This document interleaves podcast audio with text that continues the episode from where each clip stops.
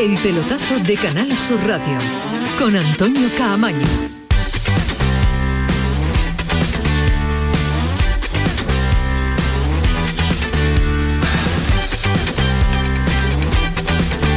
Hola, ¿qué tal? Muy buenas noches. Qué espectáculo, qué nivelazo de la Liga de Campeones. Se quieren inventar una Superliga, pero esta de momento es extraordinaria, la que estamos viviendo. Qué partidazo, qué cantidad de goles, una jornada tremenda con un eh, Atlético Liverpool que ha sido una auténtica gozada.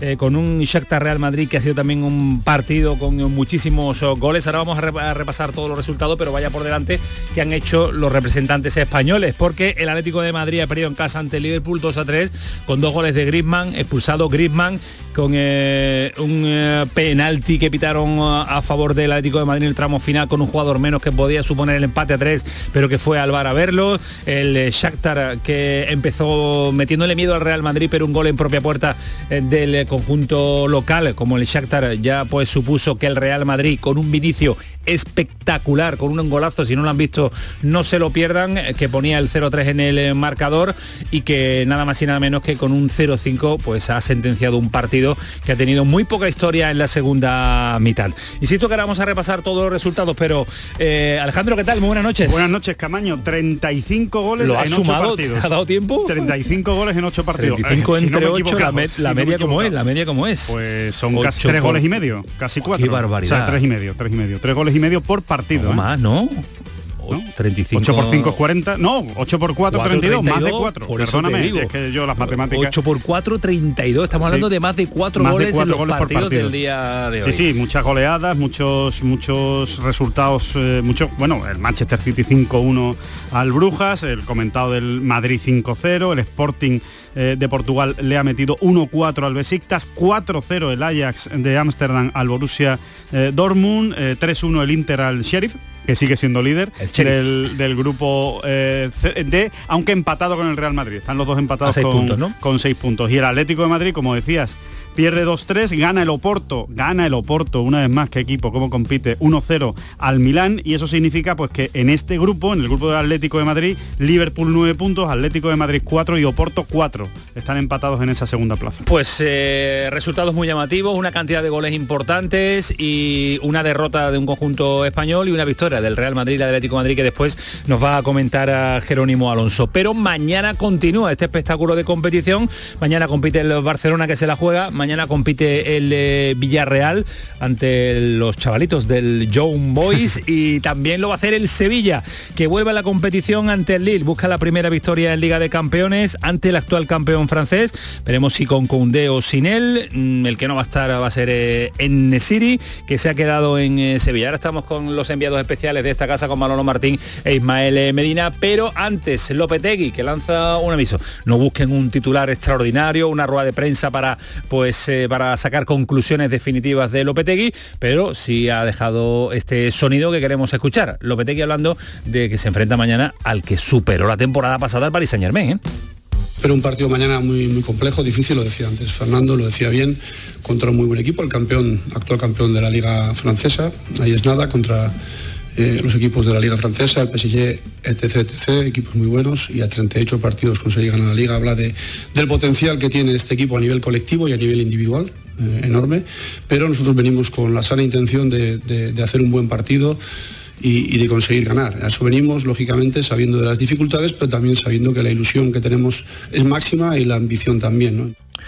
El partido difícil, rival complicado, tirando de tópicos eh, Julen Lopetegui. Sí, me, me ha sorprendido que haya recordado que fue el campeón de la Liga Francesa. No me lo esperaba yo eso. Hay que darle valor a este, no, a tiene este razón. Sí, tiene a este Hace lo que tiene que hacer. Es lo que yo haría, de hecho, como entrenador, eh, respetar muy- al muy máximo. a. Sí, hay que respetar parecido. al máximo al rival y no dar ningún pie a que pueda motivarse de manera extra por alguna declaración del entrenador. Tipo, por ejemplo, lo que hizo Jurgen Klopp con el Atlético de Madrid. Yo eso no lo haría nunca. En este caso ha ganado, ¿no? Evidentemente no es definitivo para ganar o perder partido, pero cuantos menos menos munición le deja al rival, Mucho mejor. ¿Qué te parece la pareja de enviados especiales a? Bueno, yo creo que enviados, porque especiales no son Bueno, ninguno de los dos. Exactamente, bueno, son especialitos. Yo diría los enviados especialitos. Me gusta, me gusta, ahora estamos, ahora estamos con ella. Hoy se ha facilitado, hoy hemos conocido, lo ha hecho la Liga, los horarios de la jornada 13 y en esa jornada 13 hay un partidazo que es el Betis Sevilla, partido que se va a disputar en el Villamarín el domingo 7 de noviembre. Horario 9 de la noche para terminar la jornada dominical buen, horario. con eh, mucha fuerza. Buen horario, buen horario. La gente trabaja el lunes, pero es una hora extraordinaria para ir a ver el partido y se va a poder ver. Dos años después va a haber un derby con público. Esa es una noticia extraordinaria y pues muy llamativa, porque está a la vuelta de la esquina este fin de semana un clásico, el Barça Real Madrid, dentro de poquito, en dos semanas más, el Betis Sevilla. Y ha habido jornada de liga en segunda, el Málaga empatado a cero con el Huesca, sigue sin ver, eh, sin conseguir tres puntos, sigue sin ver puertas fuera de casa, esa victoria necesaria también fuera del estadio del equipo de la Costa del Sol, pero hay una, una jugada con polémica en un gol anulado a Genaro la recta final por un eh, polémico fuera de juego que insisto, ¿Otro? sí, sí, parecido al que le pitaron a Francia, muy parecido, así que José Alberto, el entrenador del eh, Málaga, valora el trabajo de los árbitros, pero que lo tira por tierra Madrid. El gol, eh, he estado ahora, por eso he tardado, hablando con los árbitros. Los árbitros no han visto la jugada, pero yo sí la he visto. Y creo que hace poco España perdió un campeonato por una jugada muy similar. Creo que que para los árbitros que han hecho un partido y un trabajo magnífico, se, se ha empañado su trabajo por una decisión eh, equivocada eh, que viene de Madrid, Madrid, de una persona que está sentada viendo una pantalla, en una pantalla el, partido. Y nos quedamos sin dos puntos. El VAR en Madrid, en La Roza, que ha determinado que el Málaga vuelva a casa sin esa primera victoria que buscaba y que necesitaba. Después estamos con César Suárez para analizar ese gol. Si no lo han visto, no búsquenlo, búsquenlo, porque es muy parecido al gol que le dieron a Francia con esa acción de Eric García, que se tiraba al suelo. Por lo visto, una acción en la que interviene sin tocarlo Eric García, pero está dentro del reglamento. Está dentro del reglamento para Francia, no está dentro del reglamento para, para el Málaga en el día de hoy. En Granada sigue sin entrenar eh, Duarte y Etequi y una buena noticia para Jerez y Andalucía porque el vicepresidente de la Junta, Juan Marín, ha firmado junto al CEO de Dorna, no el CEO, el CEO de Dorna, Carmelo Espeleta, un clásico de, las motos y un auténtico fenómeno, eh, ha firmado el acuerdo para la celebración del Gran Premio de España de motos en el circuito de Jerez. Año 2022 y año 2023 tenemos aseguradas las motos en Andalucía. Y es una gran noticia porque cómo se disfruta y qué espectáculo vivimos en ese fin de semana en eh, Jerez. Después vamos a estar con el presidente de la Federación Andaluza de Motociclismo para comentar este detalle y esta buena noticia. 11 y 11, me encanta la hora, Alejandro Rodríguez, pelotazo, Antonio Carlos Santana, está Kiko Canterla, está Paco Tamayo, está todo el equipo. Ahora nos vamos hasta Francia, hasta Lille, pero antes paramos un instante, el pelotazo. El pelotazo de Canal Sur Radio con Antonio Caamaño. En este mes de octubre, únete a Social Energy y di no a la subida de la luz. Ahorra hasta un 70% en tu factura con nuestras soluciones fotovoltaicas y aprovecha las subvenciones de Andalucía. Pide cita al 955-441-111 o en socialenergy.es. Solo primeras marcas y hasta 25 años de garantía. La revolución solar es Social Energy. Tío, ¿has visto el post de estos? A ver, hashtag brunch, hashtag terraceo, hashtag invito yo. Pero si no tenían plan, han jugado al triplex y les ha tocado.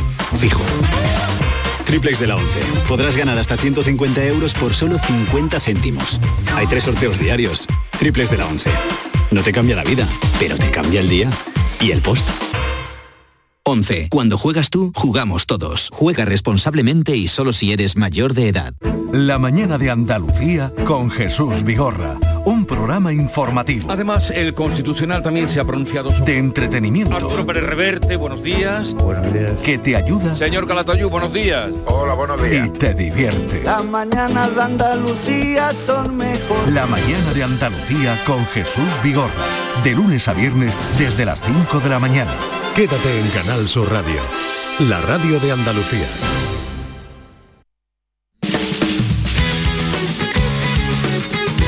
El pelotazo de Canal Sur Radio con Antonio Caamaño. Y con Alejandro Rodríguez, con toda la reacción de deportes y con dos enviados eh, especialitos que no especiales, eh, hemos repasado por encima un poco, eh, Alejandro, eh, los partidos que deja la Liga de Campeones. Me quedo con el dato que has dado, ¿eh? porque 35. 35 goles, que si lo dividimos entre los partidos que han sido en el día de hoy, que son 8, Sí. da a más de 4 goles por partido, síntoma de que ha sido una Y además- jornada espectacular. Y además te digo una cosa, es de esas jornadas del- de, Liga de Campeones en las que yo recomiendo encarecidamente a todo el que le guste un poco el fútbol que vea los resúmenes, que vea los goles, porque sí, sí, sí. hay una hay una, una una colección de golazos absolutamente impresionante. El de Mbappé es un espectáculo, Messi el de- como siempre tirando un penalti que ha sido también a lo Panenka eh, el 2-2, especial de ver, el 2 a 2 eh, se la jugaba ahí el jugador del que fuera del Barcelona, El 3-2, los perdón. golazos de Vinicius Bueno, que ha el hecho tercero- un partidazo, el tercer gol. de Griezmann, el partido del Liverpool, vamos, es una noche para quedarse a ver todos los resúmenes como dice como dice Alejandro Rodríguez. Ojalá pueda continuar en el día de mañana este espectáculo de Liga de, de Campeones. Los resúmenes que seguro que los van a ver Manolo Martín e Ismael Medina, no tengo ninguna duda. No, yo espero que lo hayan visto ya. Sobre todo no sé si les habrá dado la cabeza. ¿Tú crees que no? Yo creo que no les da. Yo creo que no les da. A Le Manolo le Martín tapa un partido. A Manolo, Ah, bueno, Martín, cabeza igual sí. le da, claro. Sí, a Manolo Martín Pues igual su sí. segundo apellido sí le da para tener Sí, eso es esa, esa percepción de todos los partidos. Vámonos hasta hasta Lille. ¿Lo conoces, Lille? Sí, lo conozco. Estuve allí con un partido del Sevilla de, de UEFA, de la antigua Ah. UEFA, cuando todavía no era Europa League. Un partido de, de- no muy agradable recuerdo para el Sevilla. Perdió 1-0 con, un- con una actuación regular de Antonio Notario. Es, es bonito, de hecho, después de aquel partido fue cuando Palop eh, se hizo con la titularidad en la portería del, del Sevilla. Bueno, pues vamos a ver eh, En- en Europa, ya lo si era, evidentemente, Si ha Liga, cambiado mucho también lo Lille, o fue en- está mejorada o se puede a aprovechar A mí no me gustó la mucho. noche la noche Tengo que de decirlo. Lille en Francia. Manolo Martín, ¿qué tal? Muy buenas. ¿Qué tal, Antonio? Muy buenas noches. Wow, qué- Aquí estamos. qué sonido, qué sí, sonido es sí. ese. Hombre, soni- sonido Antonio Carlos Santana. ¿eh? Madre O sea, mía, esto no es cualquier Carlos cosa. Santana. Hombre, por favor. ¿Desde hombre, aquí lo ha hecho eso? ¿Desde aquí ha hecho eso posible eso? Desde, desde allí, desde la cartuja, eh, no sé cómo, lo- cómo lo hace, pero, pero mete las manos, eh, le tira del pelo a Ismael Medina, del poquito que le queda, y a partir de ella esto suena como, ¿Dónde? co- como, lo efectivamente. ¿Dónde ha encontrado tú? Se- se- sentado dónde, ¿no? Que diría el otro, ¿no? ¿Dónde Medina? Bueno, no quiero preguntar, Bueno, la pregunta creo que no procede a esta no, hora no, donde no. tiene Medina pelo. Sí, sí, sí, sí. se está riendo ya. está Mira, riendo, se está riendo, pero, pero, pero lleva un cuarto de hora vinagre, o sea que, que por lo menos ya le- le- que tú le saques la sonrisa a Camaño. Bueno, eso es, es que un está en dato, ¿eh? programa. Es. Si está vinagre es que está en programa. No, yo ¿tú sabes por qué está enfadado? Porque se ha perdido una Porque jornada no ha de la visto- Liga de no ha Campeones visto espectacular, claro, Por- claro. Porque estoy enfadado, hola, muy buena. ¿Qué tal, Antonio, Ismael? Buena, buenas. Alejandro, porque estoy enfadado conmigo mismo porque me he perdido una gran jornada Claro. de Champions porque tengo que reconocer que he venido obligado a cenar con Manolo Martín. No, obligado no se- obligado no se va a obligado cenar y nunca. amenazado. No, no, no, Sí, no, sí, eso no sí. me vale. Obligado, obligado. No, obligado y amenazado. Y yo lo reconozco, lo reconozco con miedo, he venido a cenar con él cuando yo quería quedarme a ver la Liga de Campeones. Sí, sí, pero no te has quedado, no te has quedado y te has perdido y te has perdido 35 goles entre 8 partidos, Pero- más de 4 por partido, un espectáculo. Seguramente hay una que- de las hay que de la reconocer- historia. Hay que reconocer que no me gusta estar con Alejandro en directo y que le tengo miedo a Manolo Martín. Efectivamente. Sí, sí. Vale, vale, vamos Las con- cosas, las cosas como son. Las Vamos, cosas como son. vamos conociendo al verdadero Ismael Medina, que también es uno de los argumentos de este programa del pelotazo de ir conociéndolo hay que, poquito a poco. hay que ¿eh? desenmascarar al personaje. Eh, exactamente, y poco a a poco lo iremos consiguiendo, Manolo.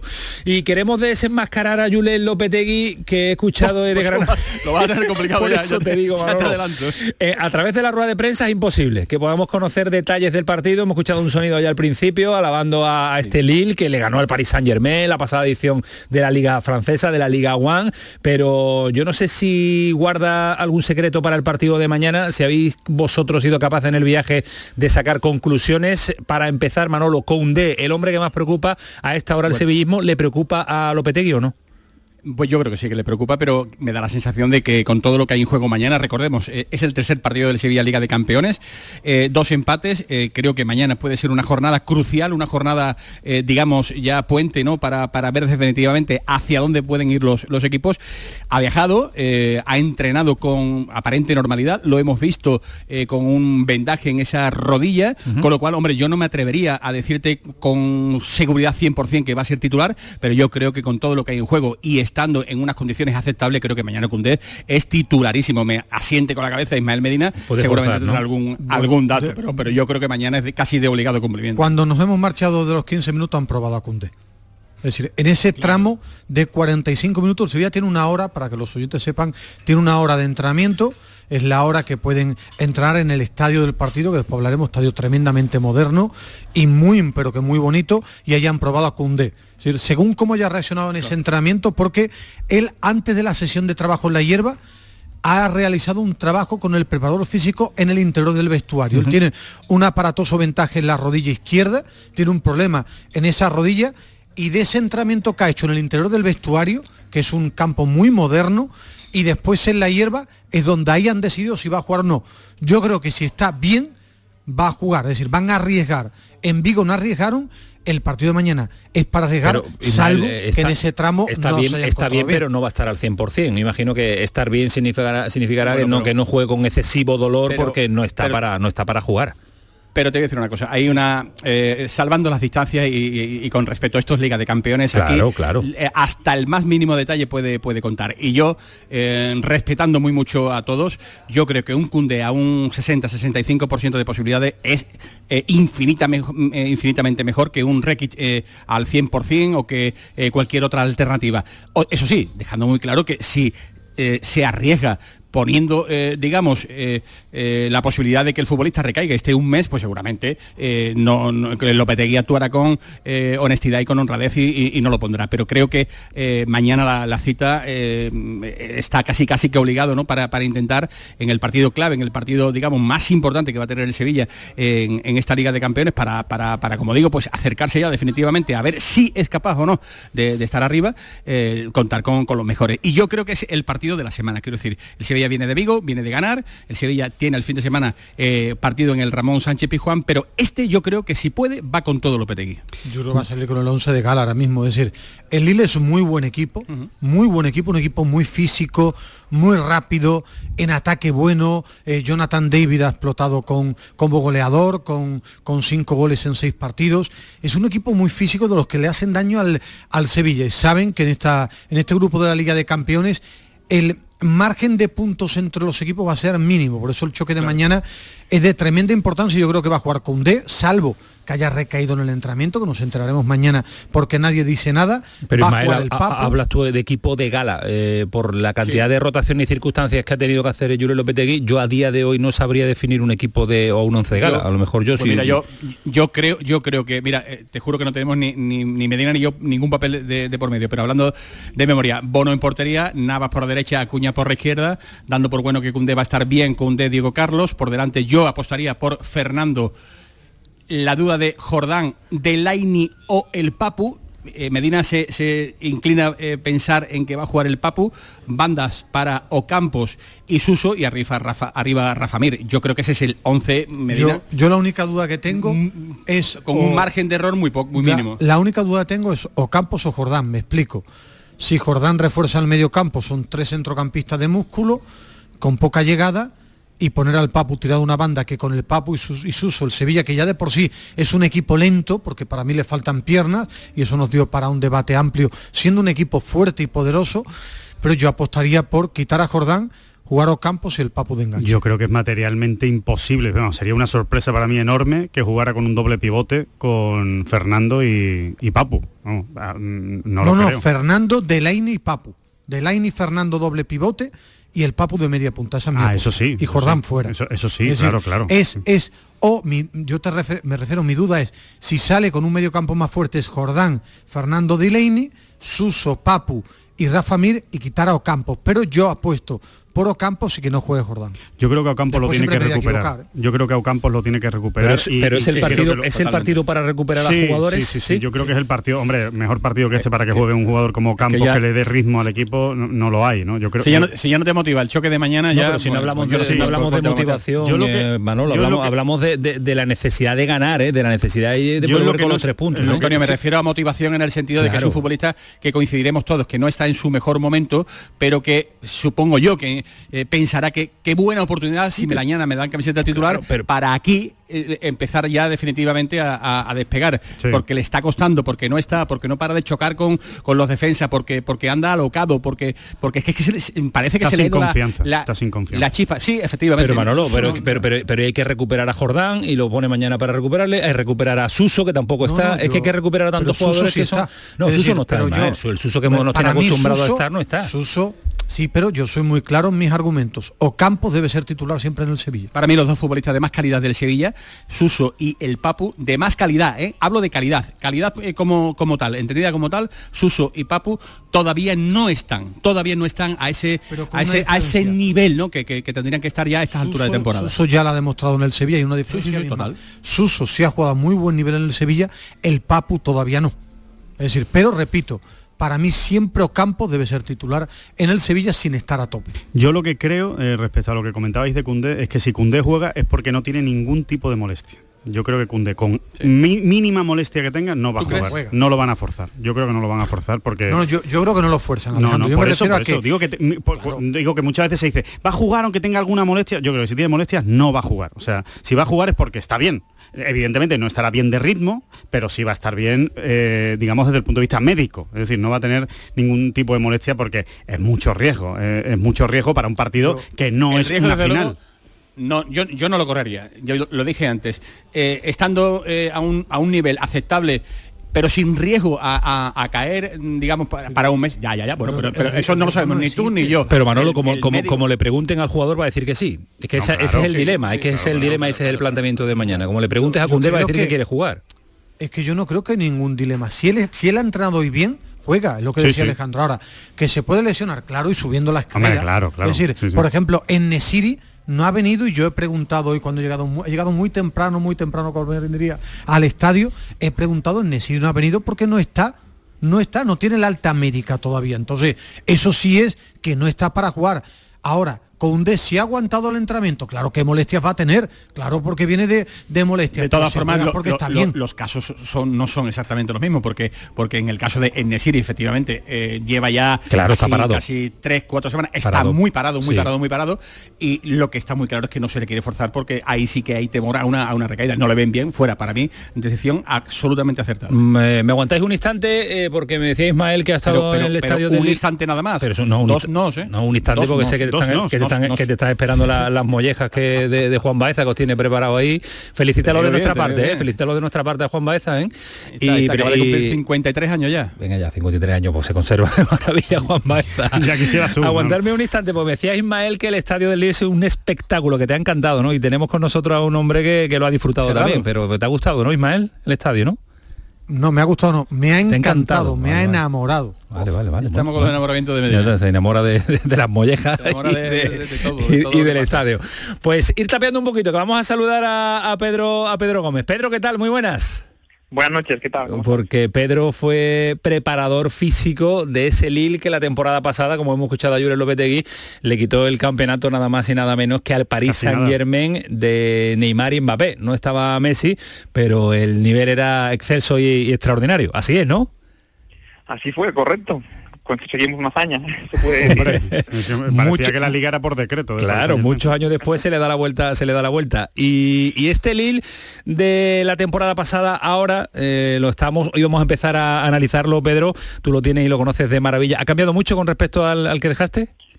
No, la verdad es que solo podríamos decir que tres jugadores, tres, cuatro máximo. Sí, no ha cambiado nada más. El bloque sigue, sí, sigue manteniendo el mismo. Ajá, porque salisteis eh, preparador físico, teníamos españoles ahí, ¿no? Entre ellos estabas tú, también otro compañero. Sí, había otro chico que es Alberto Piernas, que Sí. también era preparador físico como yo, Ajá. también salió, y otro chico canario que es Diego, que trabaja en la, en la- en la área de análisis, Sí. que él todavía sigue. sí. No, no, no Y- entiendo, y- no entiendo que y lo Pedro, haga cam- después- campeones claro, de liga después y, de una y hazaña salís. tan histórica que, que- que- que pasó, si se puede saber, si nos puedes contar. Bueno, el- la verdad es que toda la gente se sorprende, pero todo el mundo dice que es poco lógico, pero como Claro. sabéis, el fútbol tal vez sea el trabajo que menos atiende a la lógica. Y bueno, pues es cierto que cuando nosotros llegamos, llegamos con una, eh, una directiva diferente, eh, todo cambió en Navidad, entraron otras personas y bueno, pues la, ni sus intereses ni los nuestros congeniaban todo lo bien que deberían y los últimos cuatro o cinco meses esta relación se desgastó un poco, por así decirlo, y bueno, pues es cierto que querían también reestructurar muchas cosas, nosotros tampoco teníamos, estábamos en disposición de seguir por allí en estas condiciones y bueno, pues no hubo un acuerdo. Pues eh, si se marchan los españoles este año me parece que no van a, no van a celebrar, no van a celebrar el Campeonato Nacional de Liga.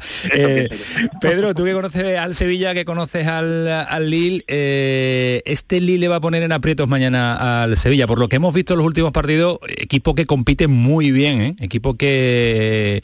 ¿Parecido al Sevilla o no? ¿Te lo parece? Vamos a ver, a priori, lógicamente, Sevilla considero que es un equipo superior, Sí. por así decirlo, pero es cierto que el Lille, eh, su señal de identidad es de ser un equipo difícil de batir, eh, es lo que ha venido demostrando estos tres últimos años, es cierto que ahora han empezado la temporada con algunas más eh, dudas, pero sí que es cierto que creo que el partido va a ser difícil para el Sevilla, sobre todo además jugar en su casa. El Lille se caracteriza, se caracteriza sobre todo por ser defensivamente fuerte, por trabajar muy bien en bloque y son muy fuertes en las transiciones, entonces por ahí puede ser difícil para el Sevilla. Pero ya te digo, creo que a priori el Sevilla es superior.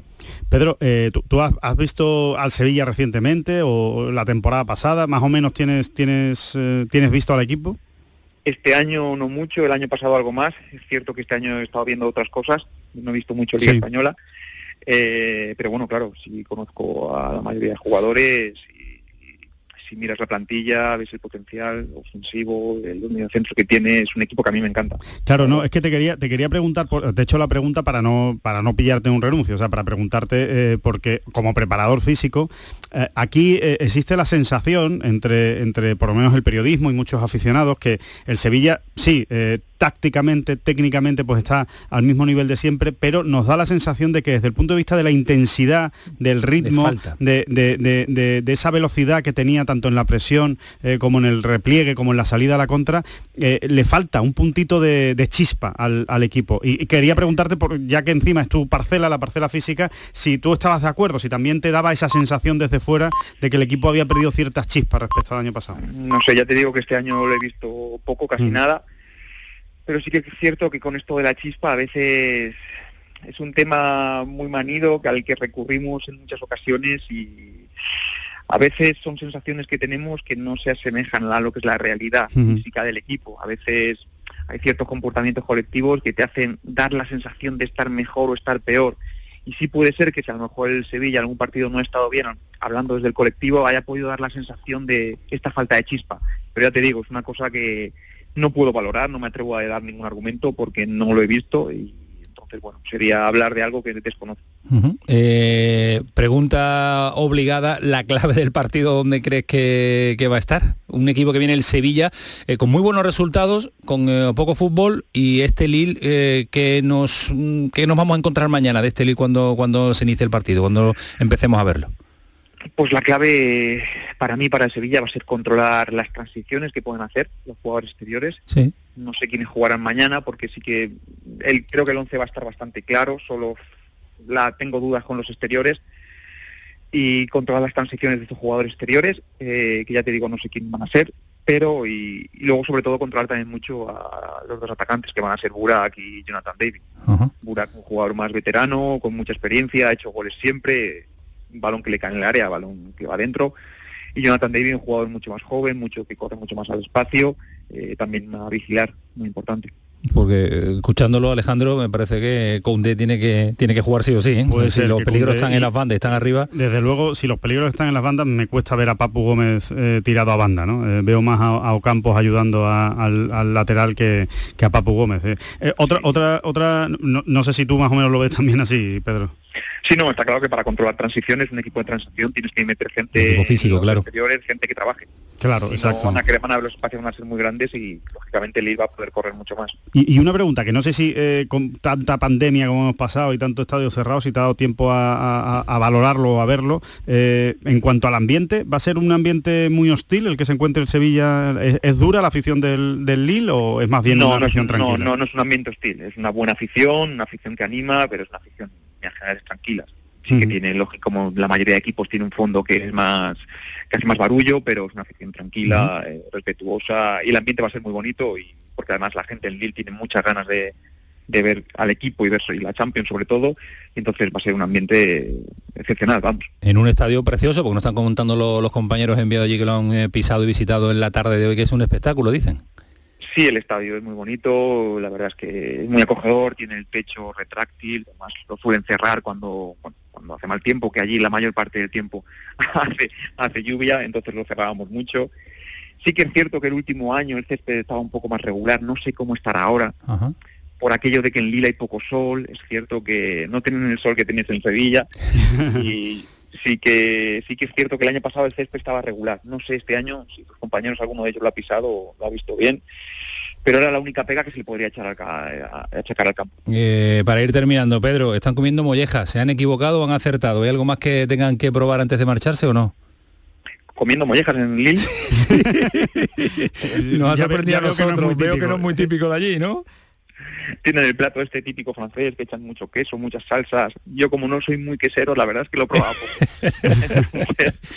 Pues creo que, que- que han engañado a los compañeros, ¿eh? creo que los han engañado con el plato típico. O se lo han tra- o se lo han típico llevado de allí. Sevilla, o se lo han llevado de Sevilla. Está Braganza, está Espina, está Oliva, están todos allí, creo que... que- Oliva, que Oliva- lo han Oliva equivocado. también está aquí, ¿eh? Oliva también está ahí, claro. Los, os, han, también. os han engañado, Sí, sí, dice Pedro, ¿eh? que hay que probar otras No, cosas. no, ¿eh? no. Sí, sí, sí. No, sí. no somos muy de queso, no somos muy de queso. que, eh, Comer el lácteo hay la que comida es mejor en España. el, el queso para chazarri el queso para chazarri sí, sí. Adiós Pedro, un abrazo. Adiós, Hasta luego, adiós. Que no, que no sabéis, es que no sabéis, la sacamos, os sacan de casa y es que os no perdéis, saben, os no perdéis. No sé quién habrá no sido. comportarse, ese es el no sé quién habrá sido el que, Especialitos. el que ha pedido, Manolo. No sé quién habrá sido el encargado de pedir la comida, ¿eh? ¿Se ha ido Manolo? Oliva quiere hablar en el pelotazo No, no, no, eh, Oliva, no, no, no, no, prohibido. no se puede, ¿no? ¿Tú lo dejas? vale, ¿Tú lo- vale. no sé, ¿tú lo dejas? Tiene su micro. no tú eres el director tú eres No, el no, director pero no, pero tú eres el que está allí. Yo creo que él tiene su micro Y el ya.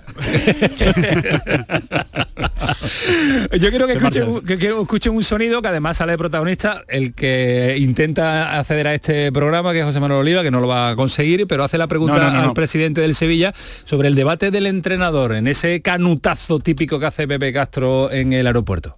¿Debate? ¿Pero debate con un entrenador? ¿Debate con un entrenador de 118 partidos jugados, 70 victorias? No, ¿Pero no, dónde no, está el debate? no, no, no. Ah, bien, bien, bueno, todo eso es susceptible y es opinable, ¿no? Pero, pero no hay debate. Lo que hay es que a veces se juega mejor, a veces se juega peor, pero créame, realmente lo importante es conseguir los resultados. Evidentemente, si, si pueden ser jugando bien, mejor. Pero dejémonos de tonterías. Resultados. la tontería de- del debate, Manolo, ¿para qué? Hay que dejarlo en el aeropuerto y yo imagino que ya no, no se habrá continuado con él, ¿no? Bueno, lo hemos intentado en, en la sala de prensa con, con Lopetegui, pero, pero bueno, eh, el resultado ha sido cero porque, bueno, pues tampoco íbamos a esperar nada del entrenador de Sevilla en la previa de un partido de Liga de, de Campeones, ¿no? Meterse en un, en un debate. Sí, en un debate. Aunque el presidente del Sevilla diga que no hay debate, claro que sí, claro que lo hay, claro que lo hay. Lo que pasa es que ellos tienen que, eh, en este caso, pues, defender la noticia sería que no defendieran al entrenador que gana, ¿verdad? Claro, cada Esa uno- sería la, cada- la- cada la- uno la está en su noticia. postura, claro, defiende pero su lo que, postura y su pero lo que no podemos, claro. Pero lo que no podemos, digamos, es aceptar con todo el respeto del mundo, a que no haya debate. Yo no digo que el debate sea 100% entre los aficionados del Sevilla, porque habrá alguno que, que esté aplaudiendo cada minuto que pasa con el fútbol de Lopetegui. Y yo lo respeto. Pero también hay otros que eh, dicen que Lo contrario. Ver, ojalá yo- este Sevilla, modos, ojalá, ojalá, ojalá este Sevilla sí, sí. siguiera ganando, pero bueno, pues lo hiciera de, otro modo. ¿Es eso posible? Pues a lo mejor no es posible y estamos efectivamente ante un debate, ante un debate estéril, porque conocemos a Lopetegui y sabemos que, que va a tirar hacia adelante, porque los números le, le avalan, porque su club le avala y porque él es así. Pero, pero no, lo que no podemos decir es que no hay debate, claro que lo hay. A la gente le gustaría ver otro tipo de Sevilla. Lo que la gente no quiere, bajo ningún concepto, es que el Sevilla pierda. Si a la gente le dice que pierda pero que juegue bonito, te dice, eso no te lo compra absolutamente nadie, Claro, no nadie, claro, ¿no? Ni del Sevilla ni, de- ni ni- del ni- Burgos. ni el O sea, Logroñés, claro. O sea que, eh, Ah, bueno, no, bueno, lo pero que- como estaba hablando del Sevilla, pues, pues yo... pues- Sí, sí, sí. A ver, que yo lo que creo, yo lo que creo que dice el presidente del Sevilla, por lo menos lo que yo le entiendo, vosotros habéis estado delante y lo habréis visto mejor. Yo Sí. creo que lo que quiere decir es que no hay debate en el club.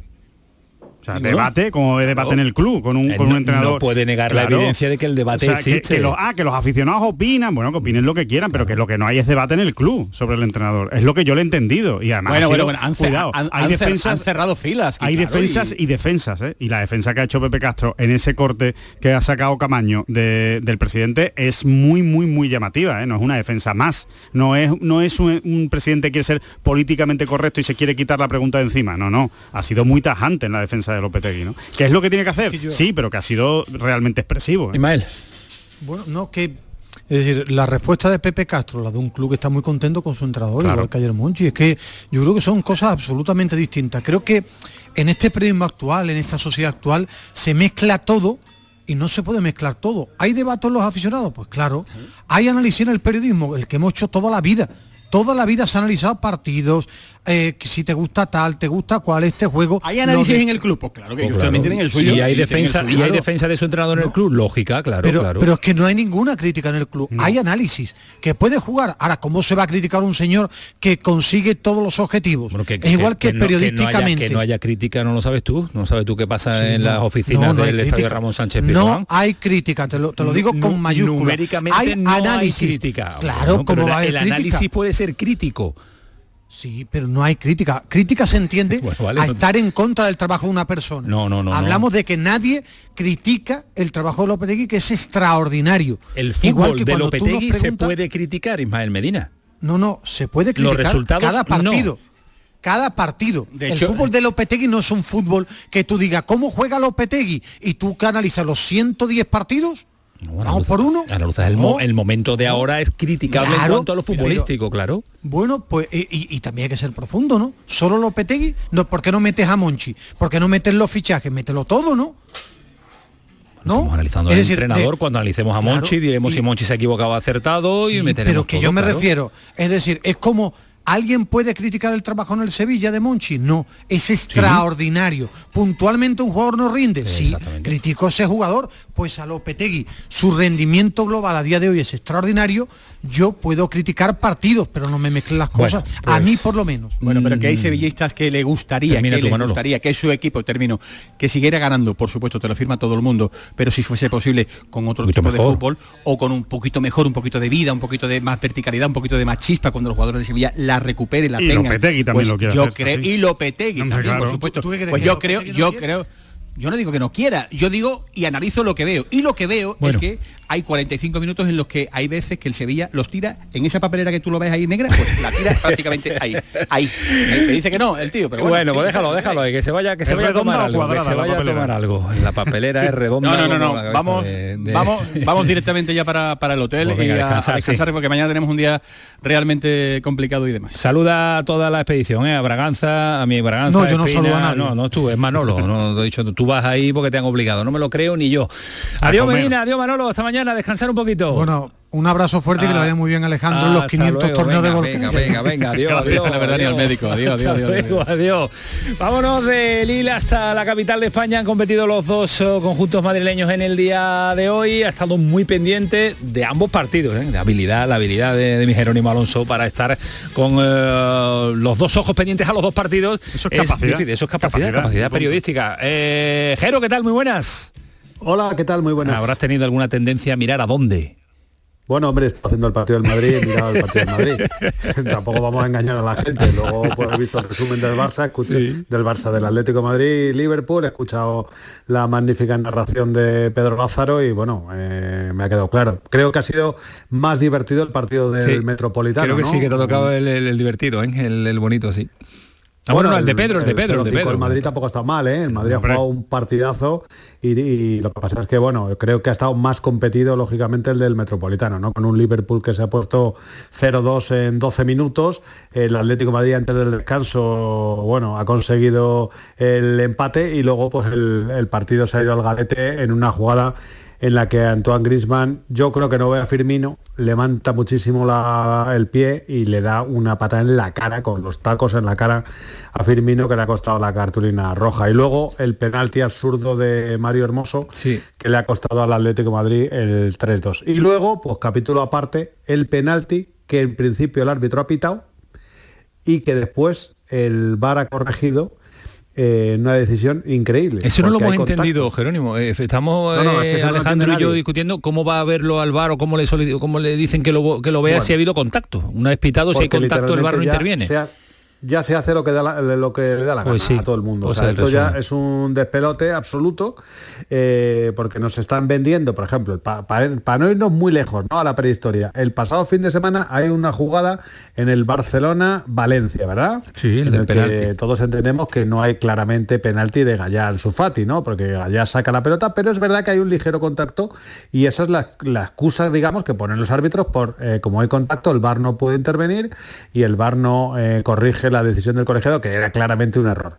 Bueno, pues hoy estamos ante la situación contraria. El- para mí tampoco es penalti a favor del Atlético de Madrid, pero eh, sí que hay contacto. Estamos en la situación y exacta, el árbitro pita el penalti y el VAR va y le corrige, ¿no? Entonces, claro, lo del famoso protocolo ya, ya dónde queda. Es una cosa que nos, nos van a acabar volviendo tarumbas a todos, eh, porque un día el protocolo vale y el día siguiente, dos días después, exactamente del domingo al martes, el protocolo ya no vale y se, y se anula un penalti cuando ha habido claramente un contacto, ¿no? Entonces, bueno, pues eh, son las cosas que yo creo que o se llega a una unificación de criterios y de protocolos y de cuándo funciona el VAR y cuándo no, o, o van a cargar, a acabar cargándose. Es imposible, Jero, porque ahora vamos a contar lo del a los jugadores, a los Es entrenadores, a los aficionados, a todo el mundo. A mí, de todas maneras, en esa jugada hay algo que me, que me llama más todavía la atención y es que eh, dice, dices correctamente, Jero, que, que le, que le corrige el VAR, pero es que en realidad el VAR lo único que le dice es, oye, yo creo que te has equivocado, ve a ver la jugada. El árbitro va a ver la jugada y se desdice a sí mismo. O sea, él es el que anula la jugada después de verla en el VAR. O sea que Bien, no- claro, o, lo- pero- o lo pero vio mal, Si o lo el vio mal. protocolo que ese contacto no hay que Pero verla. o llamamos o no llamamos. Claro, o sea, eh, el- estamos hartos de ver jugadas claramente. Te estoy poniendo una del domingo Sí, pasado, sí, de hace sí, dos sí, sí, días, sí. en la que todos coincidimos, porque yo creo que hay muy poca gente. Yo no, no he, no- no he encontrado a nadie que diga que es penalti, ¿no? El pe- eh, la jugada de Gallá con Ansu Fati es claramente un error del árbitro, en el cual los árbitros se escudan en no, el VAR no interviene porque hay contacto. En el momento que hay contacto ya no podemos avisar al árbitro. Pues sí. Aunque seguramente el árbitro del VAR, como todos los seres humanos de la Tierra, mm, al ver, la, al ver la repetición pensó que no era penalti. Pero el protocolo está así, no se puede hacer. Vale, muy bien, aceptamos eso. A mí me parece absurdo, pero ese es el protocolo. Pues pero es que dos días después vemos una jugada en la que hay contacto y va el árbitro y se salta el protocolo. Entonces, ¿en qué quedamos? ¿En qué quedamos que no se aclaran? Después vamos a analizar también lo que ha sucedido con el Málaga porque el gol se lo dan a Francia eh, ante España y hoy algo parecido al Málaga no se lo, no se lo, no se lo han dado. Así que no, que no lo entendemos. El del Madrid, ¿cómo se puede resumir, eh, Jero? Vinicius, Vinicius y Vinicius.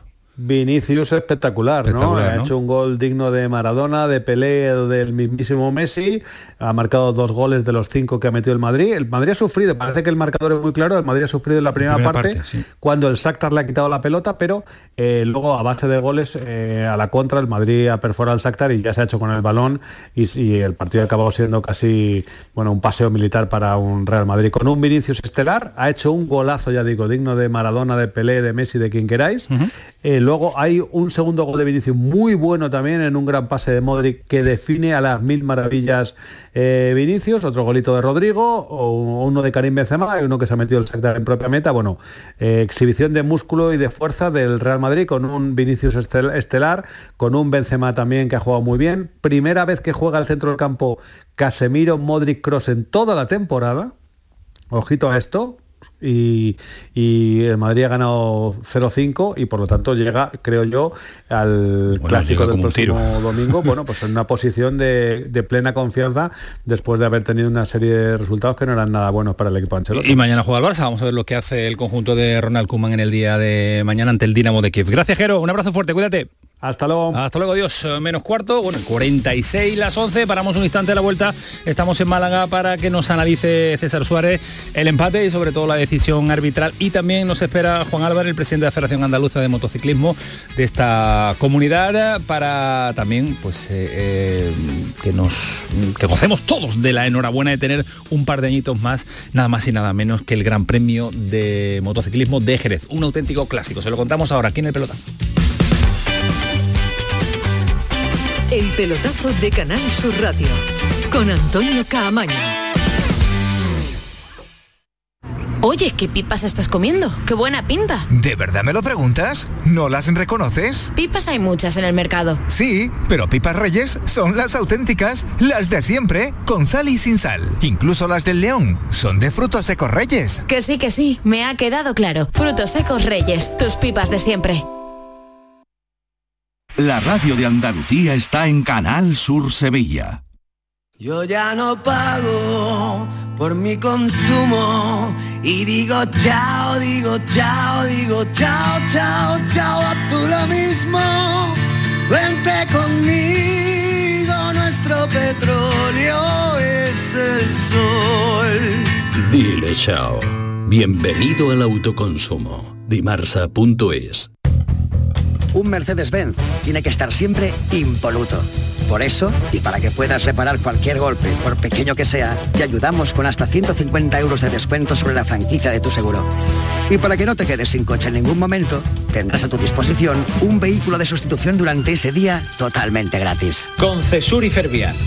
Tus concesionarios Mercedes-Benz en Sevilla. Pasa tus noches con la radio, con la noche de Canal Sur Radio con Rafa Cremades. Entrevistas, sorpresas, actualidad, música, diversión y todo lo que te imagines que puede tener el mejor club en un programa de radio. Hola, soy Rafa Cremades. ¿Qué tal estáis? La noche de Canal Sur Radio con Rafa Cremades. De lunes a jueves, pasada la medianoche. Quédate en Canal Sur Radio, la radio de Andalucía.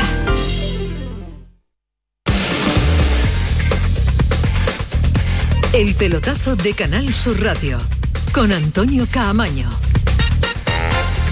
Empate a cero del Málaga en la tarde de hoy ante el Huesca, un empate a cero en un partido que se merecía goles por la cantidad de palos que ha habido y sobre todo Sí. por esa acción que ahora vamos a analizar. Eh, un partido entretenido. César, ¿qué tal? Muy buenas.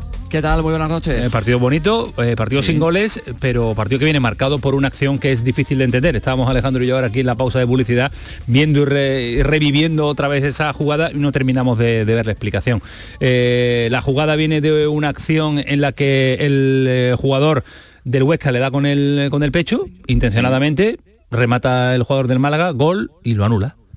Correcto, pues el Málaga no es Francia, eh, Genaro no es Mbappé y, el árbitro Galvez Rascón pues no es Anthony Taylor. Eh, esto se puede resumir de, esta manera. Es triste, ¿no? Tener que resumir eh, 90 minutos de un buen partido que hemos visto en el Alcoraz entre el Huesca y el Málaga.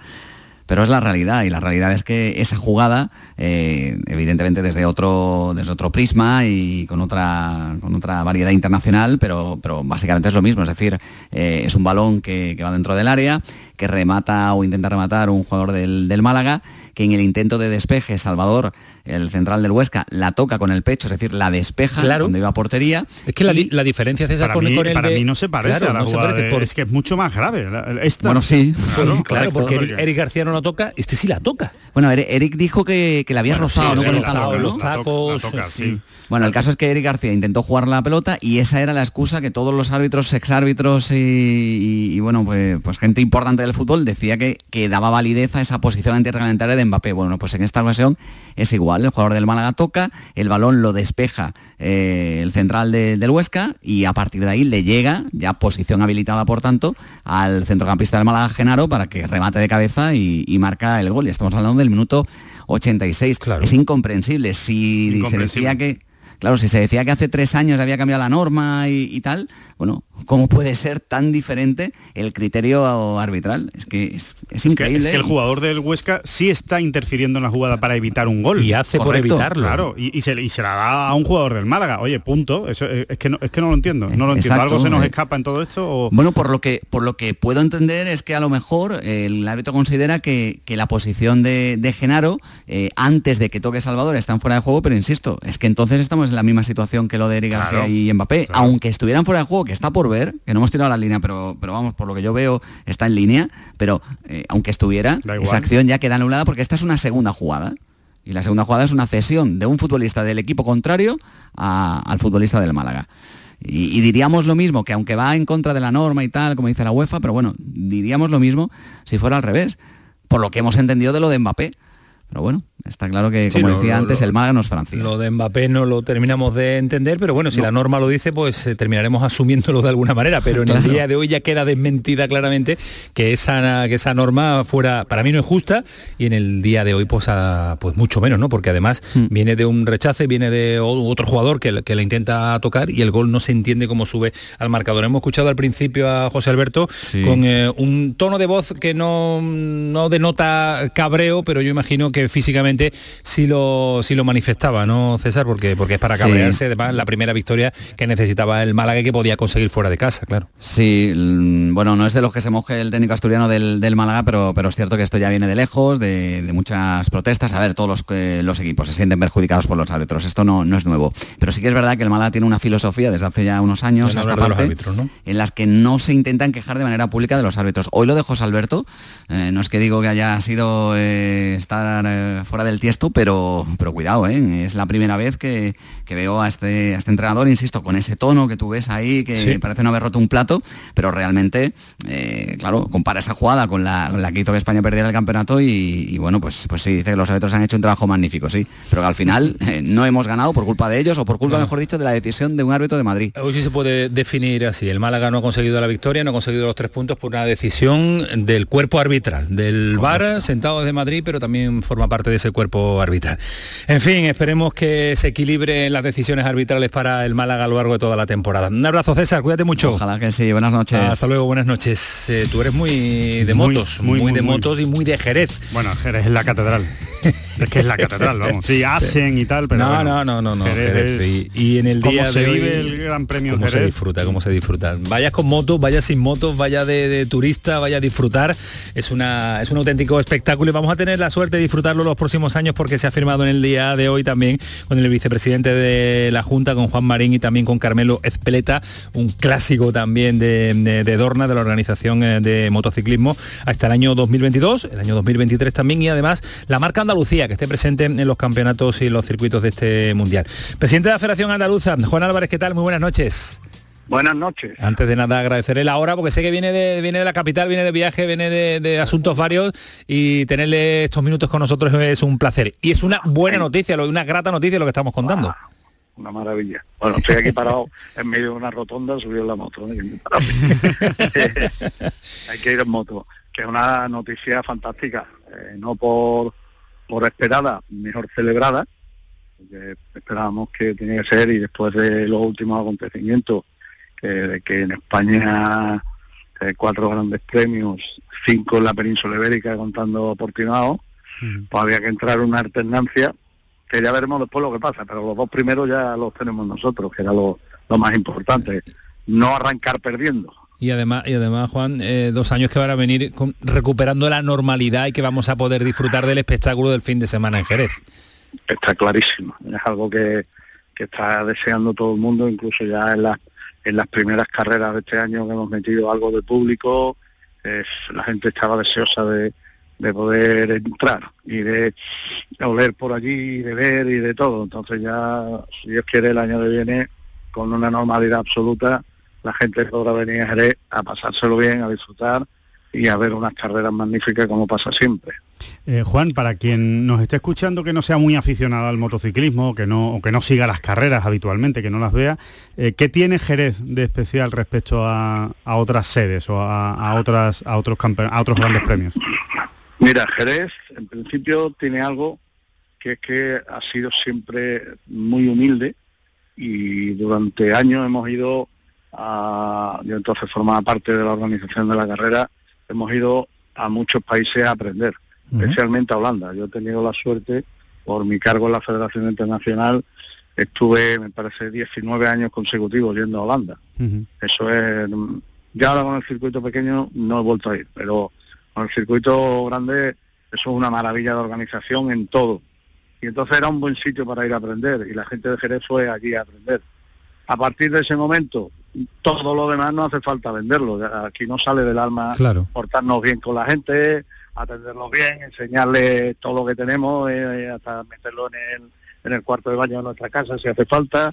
Y entonces eso ha hecho que, unido a un circuito muy bonito, porque es verdad que es un circuito bonito, que a los pilotos les encanta porque tiene muchas curvas distintas, donde la moto no es tan importante, donde un, un piloto bueno con una moto que no sea muy rápida puede ganar, son demasiados condicionantes. El público está muy encima de la pista. Hoy, desgraciadamente, los circuitos modernos se están haciendo ahí 80, 90 o 100 metros hasta la primera tribuna, ¿no? Y Jerez, a pesar de que los pilotos han pedido este año que se hagan algunas obras de reforma, pero no llegará nunca a eso. Entonces aquí está muy encima la gente, se oye. Los pilotos siempre cuando terminan Escuchan a la gente, ¿no? Con el ruido sí, del con motor. Valen- Valentino Rossi, una de las veces que ha ganado aquí en Jerez, que ha ganado bastantes, estaba en el podio y me decía eso, decía, se oye el rugir, se oye cuando entras allí, claro, hay 25 o 30 mil personas en el mismo sitio y por mucho ruido que haga tu moto y la del que va al lado, tú oyes el que se monta allí, ¿no? Eso, tiene que ser bestial, eso Eso es tiene que ser tremendo. como un torero escuchando a la gente un ole, ¿no? Pues lo mismo, es- y, y los pilotos españoles especialmente, ¿no?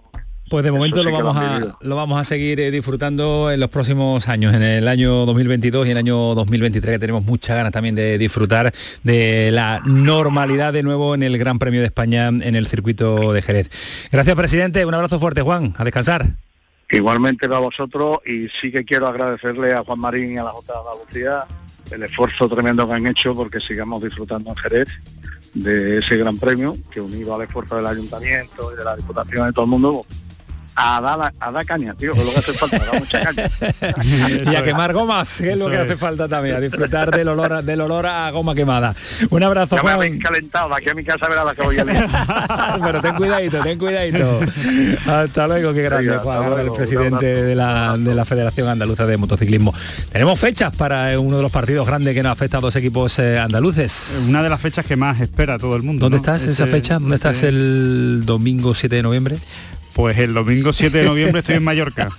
Estoy en Mallorca, estoy en Mallorca, pero no me lo voy a perder. A través de la app de Canal Bueno, Sur, tú sabes que Lo voy a ver por lo televisión y lo voy a escuchar por Canal Sur. Estamos hablando duda. del Betis Sevilla, domingo 7 de noviembre a las 9 de la noche. Será el primer derby sevillano con público en dos años. ¿Cómo ha pasado, cómo ha pasado el tiempo y que Parece ganas también mentira, de ¿eh? disfrutar? Vamos a disfrutar de Jerez, vamos a disfrutar de fútbol, vamos a disfrutar de todo. Cuídate mucho y de nuevo ten cuidado con el, con el avión. Muchas Cuidado gracias, ya, ya iremos, iremos y iremos entrando en, en contacto. Mañana te llamo para no te pierdas Claro. el Sevilla, ¿eh? No, no, no, no. En. Sevilla, no te pierdas el jueves el Betis, El Betis que vamos a tampoco. contarlo La- la todo, el, el-. Almería también, que juega el próximo jueves eh, Campeonato Nacional Al de Liga. pie del cañón, hay tiempo para todo. Alejandro estará con el gol y estará también eh, con nosotros. Cuídate mucho, Ale. Un abrazo. Que nos vamos, que esto fue el eh, pelotazo que sigue siendo Canal Sur Radio y que seguimos aquí en esta sintonía. Llega Cremades, llega todo su equipo para hacernos disfrutar y pasar una buena noche. Que disfruten también ustedes y que descansen si pueden. Hasta luego, adiós.